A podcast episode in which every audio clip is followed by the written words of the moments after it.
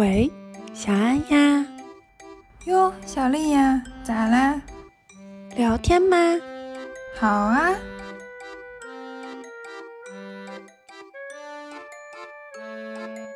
你如果热爱你的工作，你就会累死。每年都觉得没有几年可活了，不知道为什么。现实世界一点意思也没有，我以后再也不要和现实世界玩了。以后就不能说两个 INFP 了，只能说两个 INF。他叫 Eddie，我们就可以 Eddie Eddie Eddie Eddie Eddie Eddie Eddie，然后就可以练一路。武艺高强可以保护我，又有一个铁环。因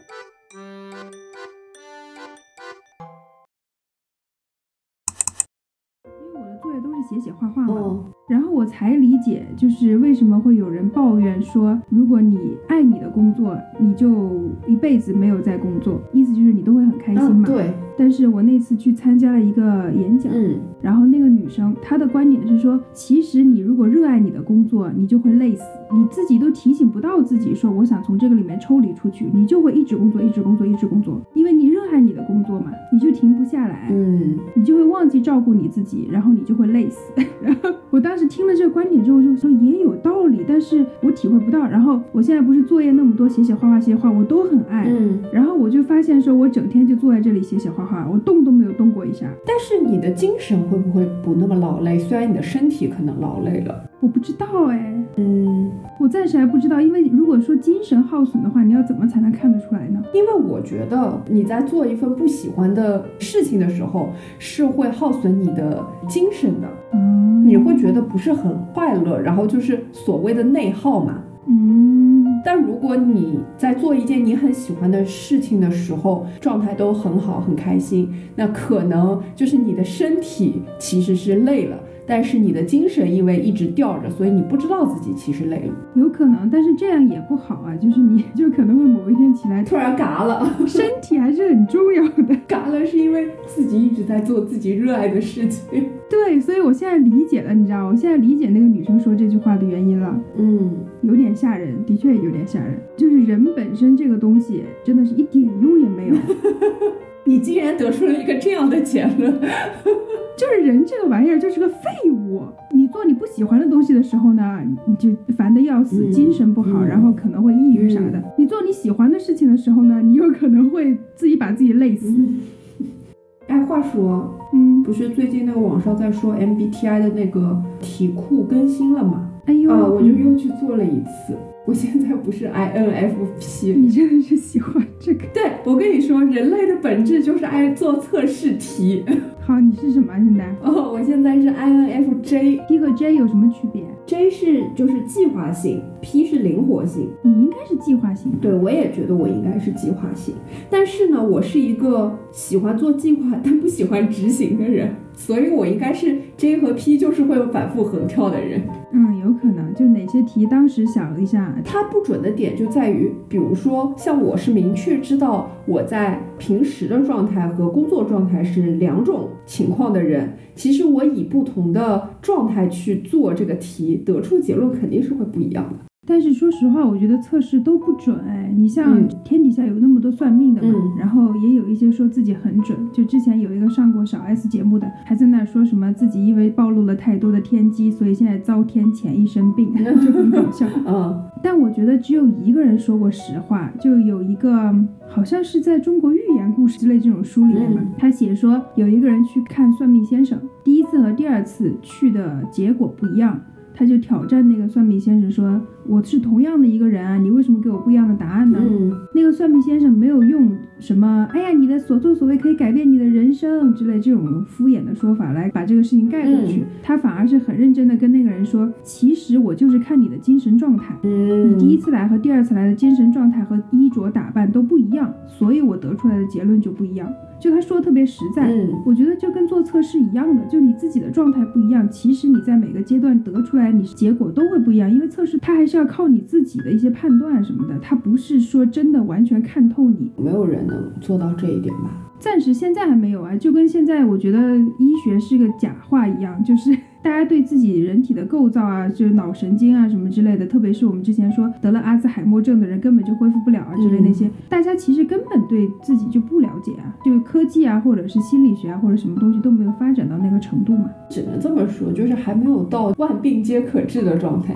能解决一些问题，但不能解决所有问题吧。我之前有看过一个小说，我忘了是日本的还是台湾的，反正就是走那种叫什么轻小说路线，还蛮有意思的。他就写到说，有一个特别厉害的人去开了一家餐馆，嗯然后这个人厉害的点在于说，他做出来的吃的都能够给你对症下药。比如说你脸上长痘痘，嗯他就会让你在瞬间把所有的痘痘全部长完，然后就恢复一张新的脸。嗯，就你在那个过程当中，大概一分钟两分钟，你会很难受，但是你只要熬过那一两分钟，把毒全部排完了之后，你就是一个完美的人了，就类似于那种感觉。然后我就一直在想，说我好想有一家这样的餐厅啊。这种就是人类的想象力，因为没有，所以想要。对跟超人啊、英雄啊，还有那种侦探啊这些东西都一样，就是天底下没有的，嗯，所以这就是文学的魅力吧。就让大家逃离一下真实世界。故事的魅力。不知道人类有没有一天有可能发展到那种程度啊，就是所有想象的东西都实现。地球还没毁灭之前，我觉得希望不大。对，我也在想说，每年都觉得没有几年可活了，不知道为什么。但我最近因为真的快忙死了，所以我没有看新闻。嗯然后我一不看新闻之后呢，我又觉得好像可以就是长长久久的活下去，你知道吧？就是我只要一看新闻，一接触外界，嗯我就觉得哦，人类要完了，人类撑不下去了。我不知道我有没有跟你说过，我是个不看新闻的人，我的新闻全是别人跟我讲的。我都已经忘了俄罗斯还在打乌克兰了，但是我们学校还发公告说，需要心理建设的同学可以去找他们聊这个话题。啊，对，还在。我都已经忘了这事情了。然后那天我妈也跟我聊，然后说啊，还没有打完，只是这件事情对你来说不重要而已。还没有影响到我嘛，影响到我就重要了。我发现有的人真的对于身边的发生的事情非常好奇。嗯，是闲的吧？不是呀、就是比如说这次和一起出差，我就发现他永远在好奇别人在干嘛。他会跟我说，跟我们一起吃早饭的这一帮人是哪个集团组织的一个什么活动，他会去查，你知道吗？比如说一个老阿姨在和那个列车员这边在说话什么的，他真的是会去听的人。他可能觉得有点无聊吧，在路上没有什么事情干。我不知道，就是我在吃早饭的时候，我真的很认真在吃早饭。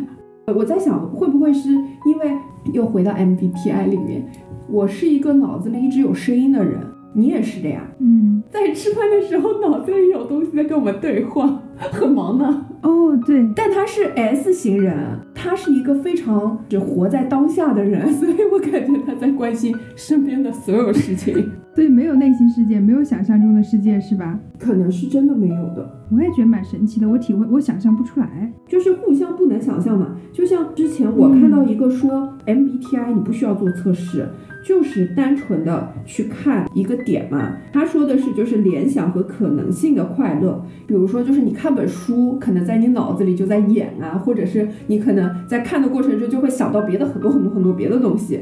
但是嗯 S 型人是享受体验本身的快乐，就是我之前一直不明白享受当下这件事情为什么对于我来说这么难，我后来明白了。就是因为我脑子里一直有声音，但是对于那些说你要享受当下的人，他可能脑子里本来就没有那么多声音。嗯，所以他可以专注，是吧？我觉得这种人应该天生专注力会比较强，会比我们强。我们可能，我猜测想象力会比他们强。对，这种人比较适合干实操的事情。你说这个东西有没有用，准不准？我觉得你不要按照做测试题，你就按照他说的那个大的方式理解，反而可能比做测试题来的准。对，我觉得总会有一点准的了，就跟星座一样啊。我那么喜欢星座，我并不是因为觉得它有多准，我只是觉得说它有些描述很有意思。像那天他发邮件问说有没有人愿意参加论坛或者什么的，我本来以为论坛的意思就是说我们讨论一下学术问题，嗯嗯嗯，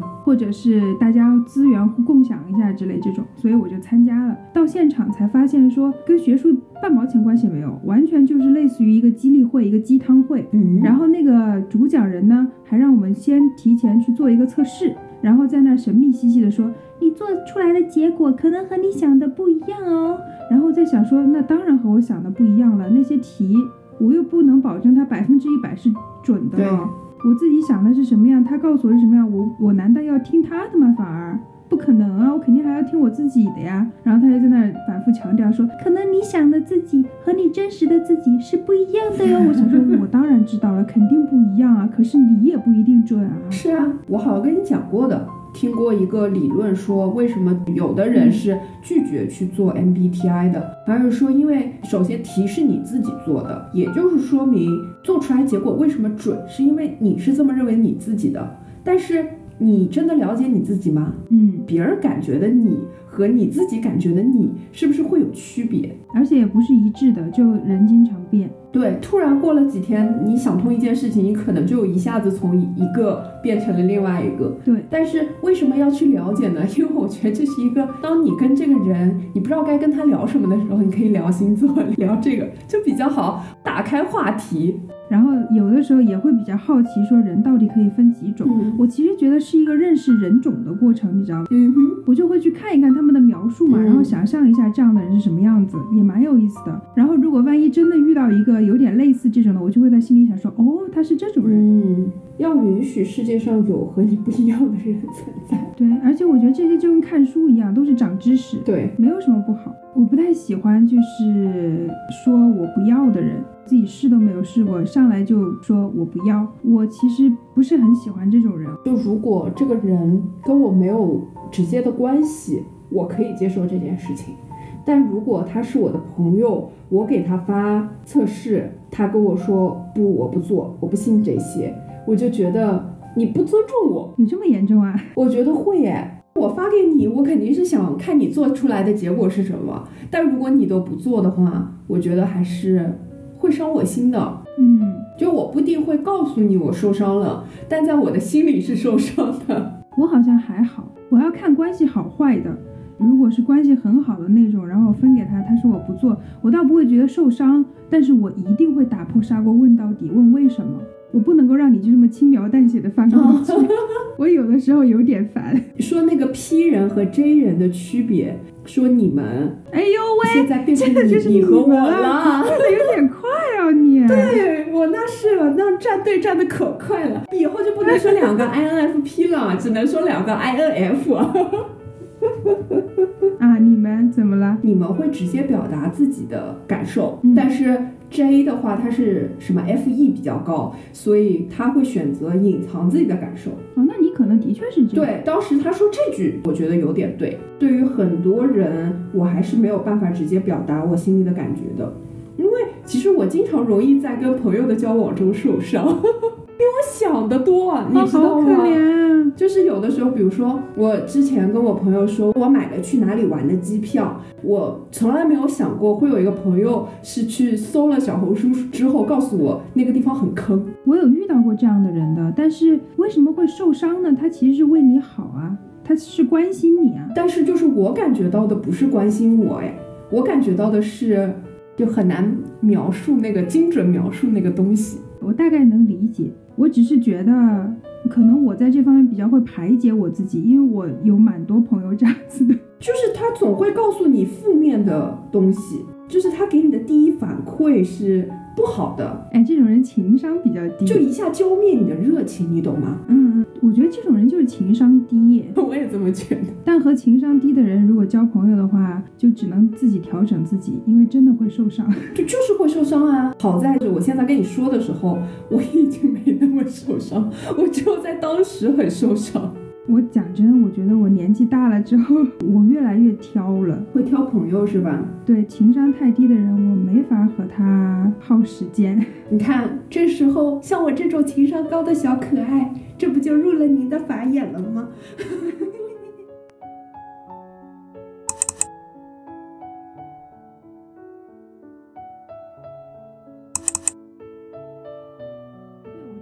真的算好的了，我已经很努力力在压制自己追求完美的那个心了。我以前非常过分，怎么说？没有什么特别的例子哎，单纯就是对每件事情都看不顺眼，因为世界上没有完美的事情嘛。是啊，一直到有一次我看一个超级英雄电影，嗯最后肯定是超级英雄赢了嘛。但是我记得中间有一个桥段我特别喜欢，就有一个超级坏蛋特别厉害，嗯厉害到说几乎可以和超级英雄抗衡，所以大家就想办法说一群人组织起来一起去对付。嗯怎么对付他呢？就想办法骗他。嗯然后因为知道说这个人就是人生都在追求完美，所以就做了一个完美的局来骗他。嗯结果没有成功。然后这个坏蛋在一边收拾那些超级英雄的时候，一边说了一番让我印象深刻的话。他说：“你们知道你们为什么没有成功吗？嗯因为世界上没有完美的事情，你们做的太过完美，我一眼就看穿了。就不可能有这么完美的事情发生。对，他就说我一辈子都在追求完美，我对完美这个东西的本质嗯了解的非常清楚，所以没有人在这个点上可以骗到我。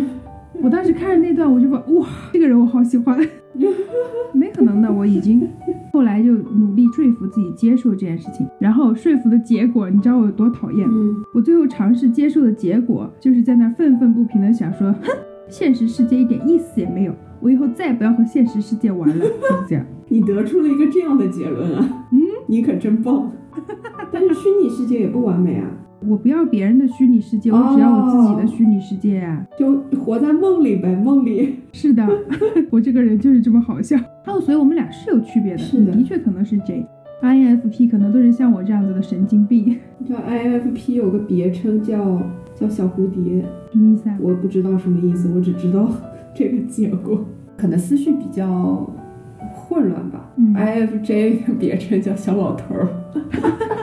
哦，的确有一点，但我觉得这跟星座一样，总有些人会比较偏向于哪几个特质对。，就是好玩吗。蛮好玩的，你知道我最近我特别无聊，嗯我那天在家收拾东西的时候，就是把我以前的一些笔记本拿出来翻了翻，然后有一张纸掉出来，嗯我在 我当时看了那张纸，我快笑死，就是我人生一直都是这么的中二和无聊。嗯我曾经跟人说过一句话，然后我这几天还跟人说过一句话，这两句话竟然是差不多的。嗯我在初中的时候，那是一个我当时最好的朋友写给我的小纸条，嗯是这么写的：说虽然你跟我说现实世界太无聊了，根本就没有有趣的人，可是我还是喜欢和你在一起，因为我希望你觉得我是一个有趣的人。就她是一个很可爱的小女孩，她给我写了这么多纸条，我想说，我他妈神经病啊！我从那个时候就神经病了。然后 前几天还跟一个人聊天，嗯，好像是聊到自己的理想型还是什么样的，嗯我就跟他描述了一下我老公嘛，然后我就跟他说，我一直都觉得虚拟世界或者想象中的人比现实中的人重要多了。然后，然后说完了这句话之后，他就像看个神经病一样，看疯子一样看着我。然后我就想说，嗯，我说了啥？在那一刻你绝对伤害到他了。说完这句话之后，我就立刻回想起来我以前我朋友给我写的纸条。我就在想，哇，我真的我从小到大没变过哎，也蛮神奇的吧？持之以恒哎，我这个人。就是那个有一句话怎么说的？平等的恨着这个世界。对，但我觉得他还好了，他没有受伤，因为我其实讲的是说理想型嘛。嗯嗯嗯因为我们当时还聊了说很多现实里面男生什么什么什么的，嗯嗯嗯因为他是一个很现实的人，他就开始跟我聊嘛，他说他从来没有这么觉得过，怎么会有这样的想法？嗯然后我们俩就开始聊。我其实还蛮羡慕脚踏实地的人的，真的，因为只有脚踏实地才是真正的活着啊！你总不能一辈子都活在自己想象里面吧，活在自己的世界里，也不是说不行，但是就是好像对，因为我觉得也可以。你要给所有人，给大家权利，想干什么就干什么的权利。因为我不希望我自己这样子，我还是希望说我自己可以来一趟，体验一趟，就是享受一下当下之类的。但是你的恩注定了你享受不了当下。哎，享受不了哎！只要是干一件什么事情的时候，脑子里面都会有另外一个版本，嗯然后那个版本就特别好。嗯，就想说为什么不是这样的版本？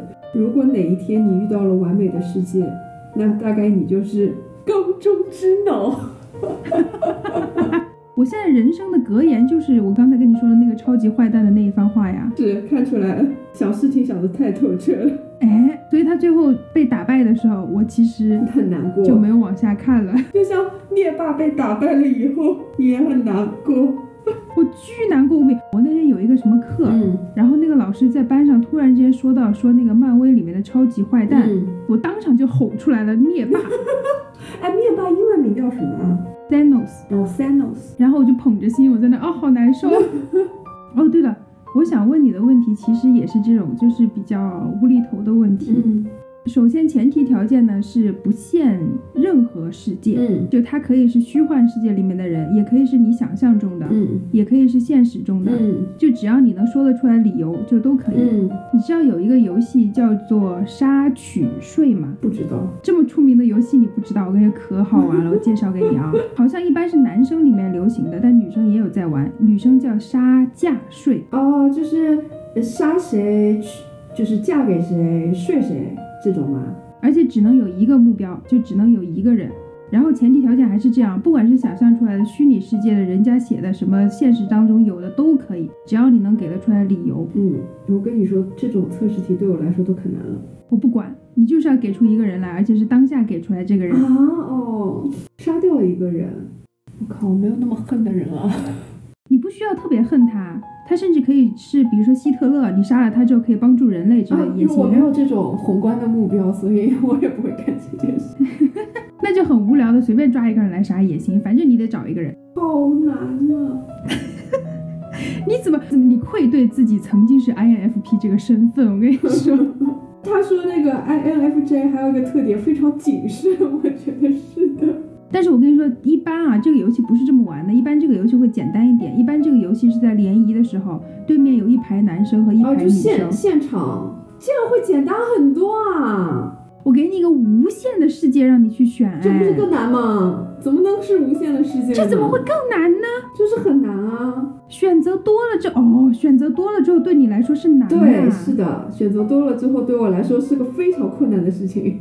那我不管，你就要选。就你知道为什么我会走向极简，就是因为选择太多，对我来说太难了。要么你就自己设定一个团体，比如说你最近在看的这个电视剧里面有什么什么什么人，在这些人里面选。因为你知道我情绪没有那么大的波动。你最近有喜欢哪个男团吗？没有啊，电视剧有看，看一个长月烬明，里面有男的吗？有啊，但是不喜欢啊，就是必须限定在男性是吗？需要在这个剧的男生里面选。我刚才举给你希特勒，你都不要，对，因为我不想改变历史。好谨慎哦！你真的太好笑了，你这个人。网对我曾经是 INFP，我还做了很多遍都是 INFP，你知道吗？我以前的题是会题有问题，题有问题。题，题有问题，所以它更新了。那我不管，反正这个电视剧里面男的你选吧，杀谁？哦，有个坏的男的，它里面有两个国家，一个叫景国，一个叫圣国。然后景国好像是男主的，然后圣国是之前对他特别不好的一个国家，所以就杀掉这个国家的领导人。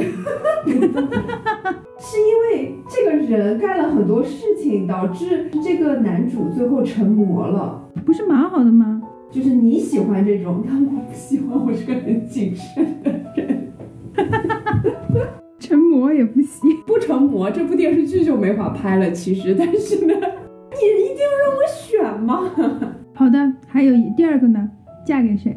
很愁，怎么这么难？就没有很喜欢的人啊。我好喜欢和你玩这种游戏啊！结果说实话实说，我把文涛都考虑过了，你知道吗？但我觉得不，我不想嫁给他。你真的 莫名其妙的谨慎。我下次还要再去找这个游戏跟你玩。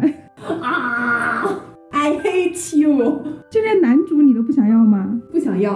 哦，嫁给那个吧。哦不，那个选睡睡那个《爱情而已》这部电视剧里面的宋三川是吴磊弟弟演的。哦，他是什么角色？男男主吗？他是男主，然后是讲姐弟恋的，比较好代入。那他是小小奶狗，哦，他就是老狗奶狗都兼具的那种。哦，我有一段时间，就很短的一段时间，其实喜欢过他，但他后来就有点太奶了，我就没有办法了。他这部剧里面，我只是觉得那个角色的话，还是哼很恋爱脑的。我考虑了实操性，你跟我说天马行空，我能想到很多东西，但是你知道，一天马行空我就开始想很多现实的问题，你知道吗？你在这么短时间内能想这么多，也是蛮厉害的。所以我是恩人呀，好的呢，嫁真的太难了。最难的来了。最难的来了。哦，我知道了，嫁给一个叫李然的人，他是一本小说里面的男主。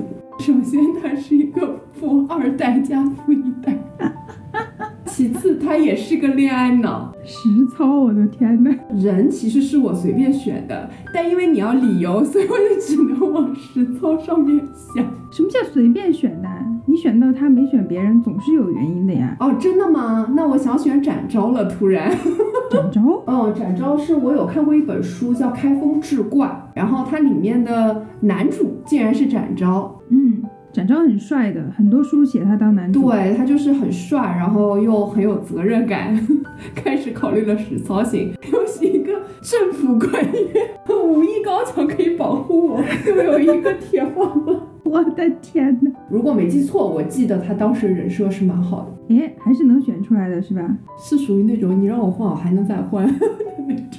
我做测试题这件事情，就是我很难选到两个极端的那两个最大的，就是什么非常同意或者是非常反对，我一般不会选那两个，我都会选中间一点的，所以就也很难说啊，这个人太好了啊。这个人太坏了，就也很难有这样子的感觉。这个游戏很好玩，对不对？是你觉得好玩吧？我很痛苦，I'm pain，OK？我觉得巨好玩无比。我跟你说，如果我参加联谊，我一定要让人家玩这个游戏，就在现场选，一定要选出来。我的答案大概是：为什么选他？因为他长得丑。为什么选他？因为他长得帅。呃，我们不是 I N 嘛？我很想你去问到 I S 的人，他怎么选？就是我们不是那种生活在幻想世界里的人吗？我很想知道那种脚踏实地的人会怎么选，可能就在身边挑一挑吧。其实很多人都在玩这种游戏，很多综艺节目也都在玩。我最近看的是那个还是小 S 那节目，它里面其实是让嘉宾就现场选嘛。他怎么搞得跟个相亲节目一样了？现在他现在经常搞相亲，他每一期的主题有的时候会重复，然后相亲的主题已经重复了两三次了。然后当时就有一个男的，我觉得他应该是实在没法选了。他选了他兄弟的女朋友，就是睡的那个目标，选了他兄弟的女朋友。那他为什么选不出来别的女的不行吗？他就不喜欢别的。那他可能就是喜欢他兄弟的这个女朋友啊，是有好感的。对，所以大家才骂他嘛，说原来你有这个心思。这种的话，我觉得在现场玩会比较好玩啦。但是你让我没有想到的这么好玩。以后我一定要找那种选择很多元的，就是完全选不出来的那种事情让你干。不，为什么要让我难受嘛？挑战一下自己嘛，人生就是要尝试不同的东西嘛。你看是不是稍微认识了自己一点点？就比如说，为什么还嫁不出去呀？因为选不出，没有人能让我满意的人。就是我一直跟你说啊，涛涛很帅，但是从来没有想过嫁和睡。对我刚才还想说，把你的那个群体设定在那个综艺节目里面，我以为你会选他的。不会耶？为什么？单纯觉得他脑子很好。但是你看，我也从来没有想过要选毛毛。哦，我可能有点过分了，因为毛不易不选他，我可以理解。你太过分了，真的因为人家长得不够帅，你就这么说人家？但文涛蛮值得选的，实操性上觉得不可能，满脑子都是他已经有老婆了，犯法。下次我拿一堆人夫的清单让你选，就是因为你跟他没有实际的接触，你不知道他是个什么样的人的。你跟展昭也没有实际的接触啊，书里我很了解他。嗯，我大概可以理解，因为书里面他就是一个完整的人设嘛。不行，我下次也要找一个让 INFP 尴尬的问题。可以啊，我跟你说，我巨爱回答问题。不是有很多人会害怕催婚吗？我终于人生开始被催婚的时候，你知道我多开心吗？终于来了，就终于有人可以和我探讨问题了。我爸妈已经被我驯化了，他们俩已经不会反对我的任何事情了，就和他们聊天现在都很无聊。但是和其他人聊天，就是别人会来反对我，会来跟我吵架的时候，我好开心啊！我也不知道为什么。你需要情绪的波动。我跟你说，真的被催婚是一件很好的事情，就是都是一群我不喜欢的亲戚，因为喜欢我的亲戚或者我喜欢的亲戚，我们都不会就他了解我嘛，嗯，基本上真的会来给我讨论这种事情的，都是我不喜欢的亲戚，嗯，然后我也不怕得罪他们，所以就可以在那儿狂聊，特别好玩，嗯，但是现在就没有人催我了，你都那样输出了，还能有人？最近唯一一次受到的催是来自于我的表弟，嗯，因为那次在我外婆家，我们一起出去就是在田野上走一走，然后我的表弟和他妈走在。在我后面，嗯，然后他妈妈就一直在催他嘛，然后我表弟就受不了了，就跺脚，然后指着我说：“你为什么不去催我姐姐？”嗯，然后就没有下文。我现在是我们家的所有的没有结婚的人的挡箭牌，一战成名，说的就是你。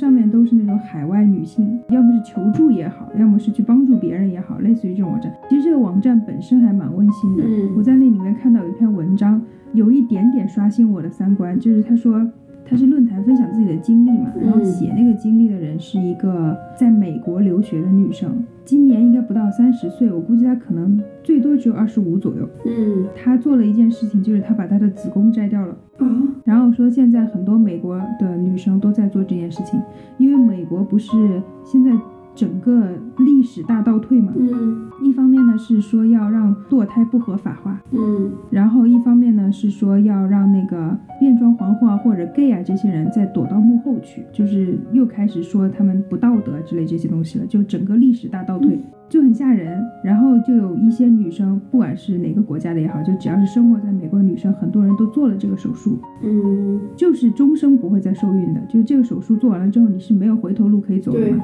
她做了这个手术，然后他就在分析自己的心理，说为什么自己会想做。嗯看了那个文章，我就讲真有点震惊。嗯这件事情的确挺绝对的，就基本上一般的人不会真的这么干嘛。嗯说他们现在做手术遇到的最大的一个阻力是医生，就有一些男医生会直接把他们赶出去，说你们疯了，你们不要做这件事情。嗯但是有一些女医生就会比较有同理心，然后只要问清楚说你的确是自愿自己来摘的嘛，他就说我是自愿的，然后他就帮他做。哎，我做不到这件事情。我也做不到哎。他当时分析说他自己的心理，就她是个直女哦，她有写说她虽然现在没有男朋友，但她交过男朋友，她以后也想继续交男朋友。但是他说他的心理是因为他被家里烦到了，然后被整个亚洲的那种就是你知道要生孩子那种观念，再加上说在美国现在你如果怀上又不能够多，他就说他被这整个事情烦到，他受不了，他觉得说为什么所有人都在抢我的决定，就是每个人都在管控我的人生之类这种感觉。嗯他想要能够自己去决定这件事情，然后想要让所有人都闭嘴，就是以后谁再来跟他聊孩子这个话题，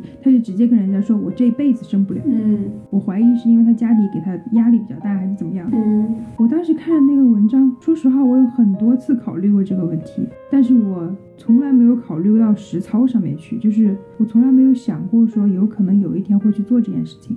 我做不到哎，我还是会有一个这样的观点，就是我可以，我不要，但我没有办法接受我不能。很多人都是这个观点，所以其实做这件事情还蛮吓人的嘛。反正这就是这个论坛，这就是论坛上面一些人在聊的一些话题，其实还很深。嗯，因为女生其实经常可以很容易就聊很深。说到这个，我之前看毛血旺，然后里面毛毛就说，因为她有点妇女之友的那种感觉嘛，他就说嗯你都不知道女孩子可以分享到什么程度。但女生的一切真的就是可以分享呀，可以聊啊，没有问题啊。但是我有遇到一个很可爱的小女孩，我和她聊天，我就真的觉得我回到了学生时代那种，因为我其实是一个很爱开玩笑的人，但是你知道，在工作的场合，你再怎么样，你都没有办法去，那么肆无忌惮的开玩笑。和他在一起玩，我就真的觉得，哦，又学生了。嗯。因为他年纪真的小，但是竟然还能聊得来，我觉得很神奇。聊啥呀？在一起聊的东西巨无聊无比。我们可以念那个戏剧班老师的名字，念的就是他叫 Eddie，我们就可以 Eddie Eddie Eddie Eddie Eddie，然后就可以念一路。有没有想过是因为你的心理年龄的原因？对，可能是因为我太幼稚。他跟我说，他妈妈以前骗他，嗯不小心吃进去种子或者那个东西没嚼干净，到肚子里面它会长大，它会变成一棵树。啊！我就跟他聊这个事情聊了一下午哎，我们后来就在到处说啊，那个是你的树，这个是我的树，哪一天我要变成一棵树，有点可爱呢。好幼稚啊！我觉得，但是好好玩。他选了一棵树是吧？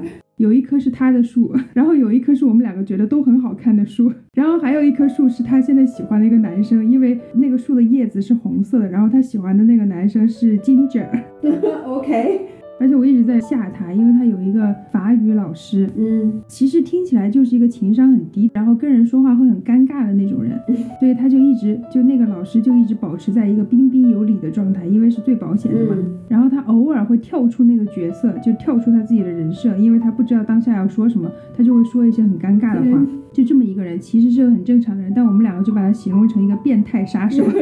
就是你只要是变态杀手，然后被抓了之后，你去采访他身边的人，每一个人对他形容的第一句话都是他对人很礼貌。太吓人了。我就一直在吓他，我说他之所以这么对你，就是因为你是他的下一个目标。然后他信了，然后他很害怕。嗯，他很害怕，他一边笑，然后一边说我很害怕。他是我唯一喜欢的一个年轻人，其他的年轻人都太吵了，而且互相接不到梗。你也接不到他们的，他们也接不到你的，是吗？他们的梗都太无聊了，我不想接。然后我有的时候我有些梗吧，我又不敢说出口，比如说莫名其妙说这个老师是变态杀手之类的。哦，都说到这点，我其实一直觉得人很神奇，就是他可以是一个很善良的人，可是他又可以因为他信奉某一些东西，嗯，甚至于都没有跟害人不害人有关系啊，单纯就是因为他信奉有一些东西，他就可以突然间变成一个很残忍的人。你知道我最近嗯一直在去教堂，我在体验各种教堂，我觉得还蛮有意思的。嗯有的教堂比较传统，有的教堂就很 relax，然后有的教堂呢是年轻人呢会做成夜店那种。你进去之后，你会觉得你到了一个夜店，然后全场永远都在咚咚咚咚咚咚咚咚那种。哦，然后还有的教堂呢，就是直接那个牧师就出来说上帝不存在，同性恋是 OK 的之类这种也有的。但是大家互相之间都会看不顺眼，就很神奇。我这边遇到有一对人很好的老夫妻，嗯特别热心肠的那种。嗯他们两个是基督徒，嗯我经常去教堂会和他们一起聊天，我就跟他说我在体验各种教堂嘛。嗯然后突然那个奶奶嗯就跟我说，呃，有一个教堂叫我千万不要去。我说为什么啊？他说因为那个教堂教导的是错误的事情。嗯然后我就跟他说，嗯，他教的是什么？什么是错误的事情？嗯能跟我展开说说吗？然后他就很犹豫，犹豫了之后就开始跟我说说，嗯，那个教堂的牧师，嗯两代牧师，上一代牧师呢公开说上帝不存在，嗯第二代牧师呢直接本人就是一个女同性恋，嗯，牧师啊，对我以为牧师都是男的，不好意思。一般是了。他就跟我说了这个嘛，然后我就很紧张的在那遣词造句嘛，嗯我就不敢直接问说同性恋怎么了，因为我觉得他们既然敢这样跟我说，肯定是他们觉得同性恋不对嘛。对是，然后我就开始跟他聊说，哦，是吧？你们去过吗？你们感觉怎么样？他就开始跟我展开聊，他说他觉得基督徒信奉的就是圣经，嗯所以圣经里面说不行的事情就是不行。他们觉得说圣经里面说过同性恋不行。啊，他是这么跟我说的：说他们接受同性恋的人愿意来信奉上帝，但是只要你要信奉上帝，就应该要听圣经的话，要不然你就没有资格称自己是个基督徒。嗯而你要听圣经的话的话，你就是要改正你自己的错误。他们把这个事情看作是一个错误，嗯然后他给我举了一个例子，说那些吸毒的人都有机会改过自新。嗯，他觉得那是错误是吗？没错，我当时就在那听得我一背的冷汗。嗯但是她又是一个那么慈祥、那么和蔼的老奶奶，你知道吧？嗯我当时就在那想说，这件事情太可怕了。嗯就是她把一个人可以分裂到这种程度，她是一个特别乐于助人的人，嗯但是她又可以这么残忍的觉得有一批人是错误，嗯是要被排除掉的，是不可以被接纳的，就很分裂，非常分裂。我当时就在想说，人真的好可笑，人都在坚持一些完全不需要坚持的东西。嗯很吓人。我觉得人类真的啊，就是迟早有一天要毁灭，没有理由要存活下去。我觉得人类大概率是毁在自己手里。百分之一百是毁在自己手里。如果有外星人，一定是都在就是类似于把那个小探头放在地球上，然后来看人类又今天又演什么戏，肯定是当电视剧看的。然后一边看一边想说，我们不用去管他们，他们迟早会死。打他们太浪费精力了，他们会自己灭亡。哎，哦，说到这个，这一次的那个题里面有一题，就是看到那个题的瞬间，我想到了你。那就是说，你是否认同人类应该理性多过于情感？我那个时候就在想，小安要把同意点到爆。对，百分之一百就非常认同。我们准备放在哪里啊？那我再念一遍。你再念一遍好了呀。嗯，你可以在喜马拉雅、小宇宙、苹果播客和网易云上找到我们。期待你的点赞和关注，也欢迎留下你的评论。拜拜。挺好的呀。嗯，好了。